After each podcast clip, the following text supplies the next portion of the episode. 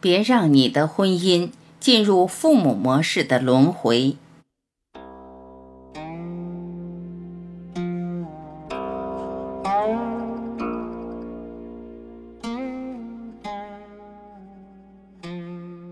很多看似夫妻的问题，实质不是夫妻问题，而是原生家庭、各自父母的家庭带来的心理成长问题。以前没有得到的满足，现在要加倍得到。过去的心理创伤，在与亲密的人互动关系中最常浮现，成为一种病症，而不是病根。原生家庭指人从小成长的家庭，也就是有父母照顾的家。原生家庭塑造人的个性，影响人格成长，培养管理情绪的能力，为个人成长后人际互动的模式定型。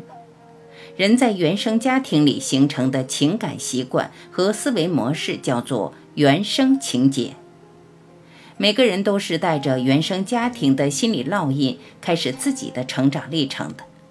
例如，家中排行、成长背景、内在誓言，也可以说是成长经验中的座右铭，或是一直留在心中的某种理念，成为我们人生的最高指导原则。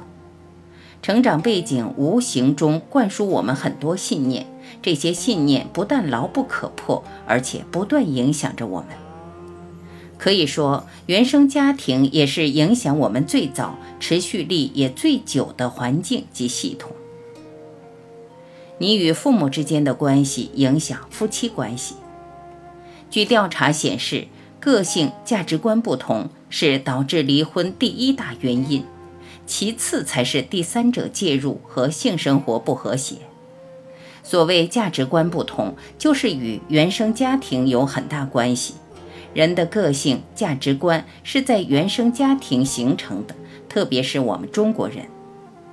婚姻不是男女双方两个人的事，一桩婚姻背负着两个家庭，甚至两个家族利益的沉重包袱。对“婚姻”这两个字的解释，“婚”就是指男方家庭，“姻”则是指女方家庭。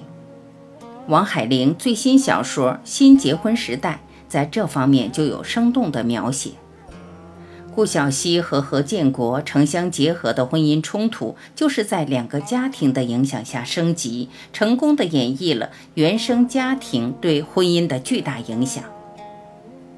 我们如何继承父母的婚姻模式？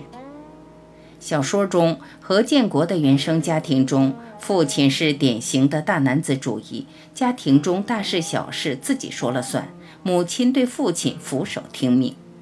因此，何建国虽受过高等教育，他的原生情节却是要求自己的配偶一切围绕着自己转，因为他从小接受的婚姻概念就是如此。恰巧他遇到的那位女性顾小西是来自父亲照顾母亲的家庭，因此顾小西不会认同丈夫的一切由男人说了算的想法。顾小西对家庭的影响力使丈夫的权力欲、权威受到了挑战。一有机会，她就会使用从父亲那儿习得的强势行为。我们如何排斥着父母的婚姻模式？一位女儿从小看到自己的父亲没有很强的处事能力，在生活中处处受到他人欺负。那她长大后，可能就会期望自己的丈夫是一位很强势的男人。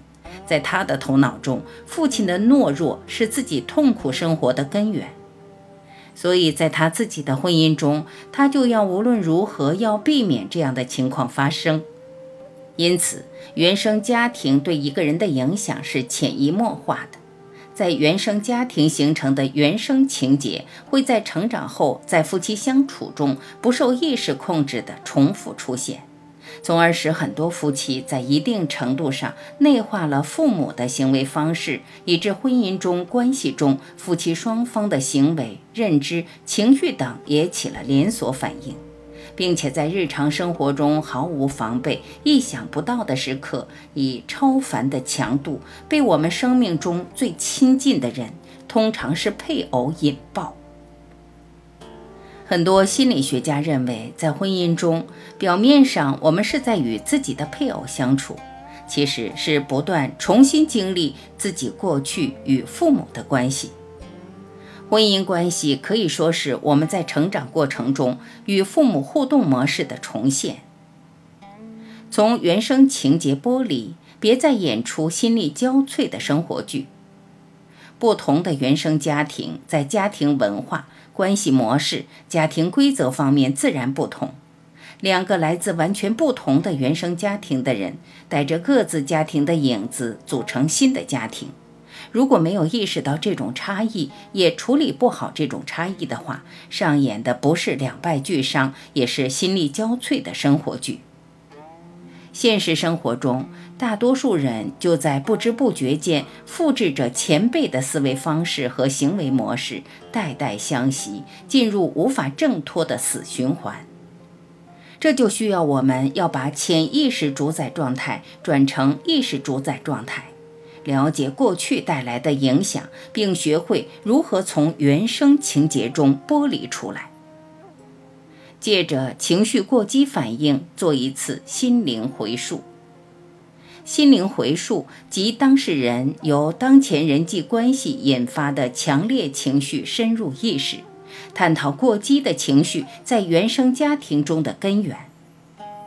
个人特别愤怒或过度受伤的情绪过激反应，通常是与小时候的原生家庭原生情节有关。夫妻双方可以借着原生情节被引发的机会，做一次哪怕是痛苦的心灵回游，了解自己在成长历程中曾发生的事，学习用现在的较为成熟的、更客观的立场检视、探寻自己和对方性格形成的源头，走出父母婚姻的阴影，帮助彼此成长，在成长中重建美好和谐的婚姻关系。因此，认识彼此内在心理状态，也是解决冲突、建立亲密关系过程中不可缺的一环。特别指出，心灵回溯是相当情绪化的过程，有些人甚至会暂时产生心理退化的现象，重新经历儿时的伤痛，陷入强烈的情绪当中，一下子分不清楚自己到底人在何处，身在何处。在你深入探索心灵脆弱的部分时，任何批评、论断、越界，或对你所吐露的心事做种种负面臆测与阐释，都可能使你再度受伤。所以，身旁最好有人关心你、支持你，懂得细心倾听，给你安全感。虽然心灵回溯可以在一个人独处时自行运用。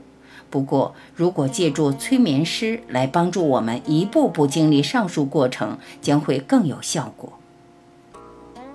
清理各自的原生家庭，夫妻双方各自会从自己生长的家庭里带来不同的规则。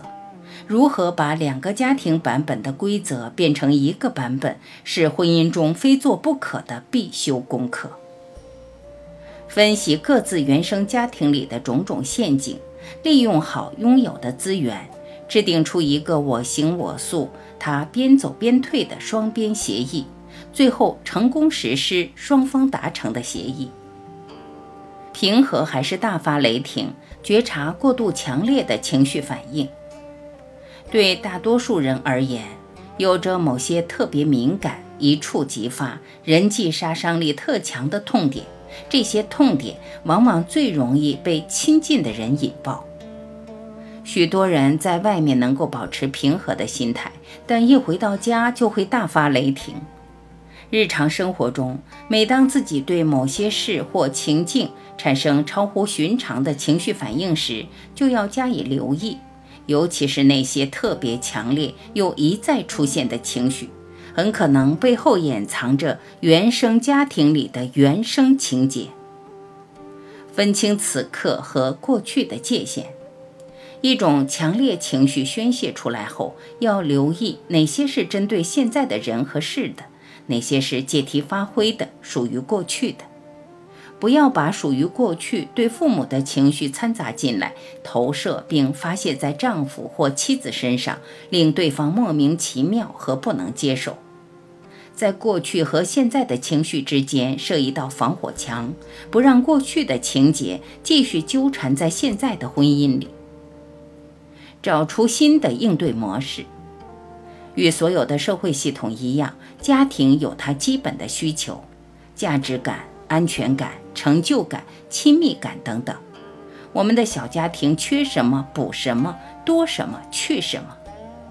丈夫自己仅有的那点价值感、成就感还不够，还需要妻子的欣赏，妻子就给他一点，这可是事半功倍的机会。丈夫想成为决策者，就送他点权力；他想成为父亲那样的权威者，就多给他点面子。这些招式省心省力还低成本，不妨试试。我们每一个人从小生活的家庭，不仅塑造了我们的形象、性格，还给了我们各种各样的生活模式。有反省能力的人会对这些模式进行修改、取舍，他们的生活会过得有滋有味。另外，再生家庭与原生家庭的交往要保持平衡状态。心理学家曾奇峰形容说。夫妻关系是家庭的定海神针，在有公婆、夫妻和孩子的三世同堂的家庭中，如果夫妻关系是家庭核心，拥有第一发言权，那么这个家庭就会稳如磐石。我们应警惕自己，莫让过去的创伤延续到现在，勿用愤怒向自己身边最亲近的人讨债，而要以理性。爱心慢慢解决问题，还可能一不小心创造出一份天下独一无二的浪漫婚姻模式。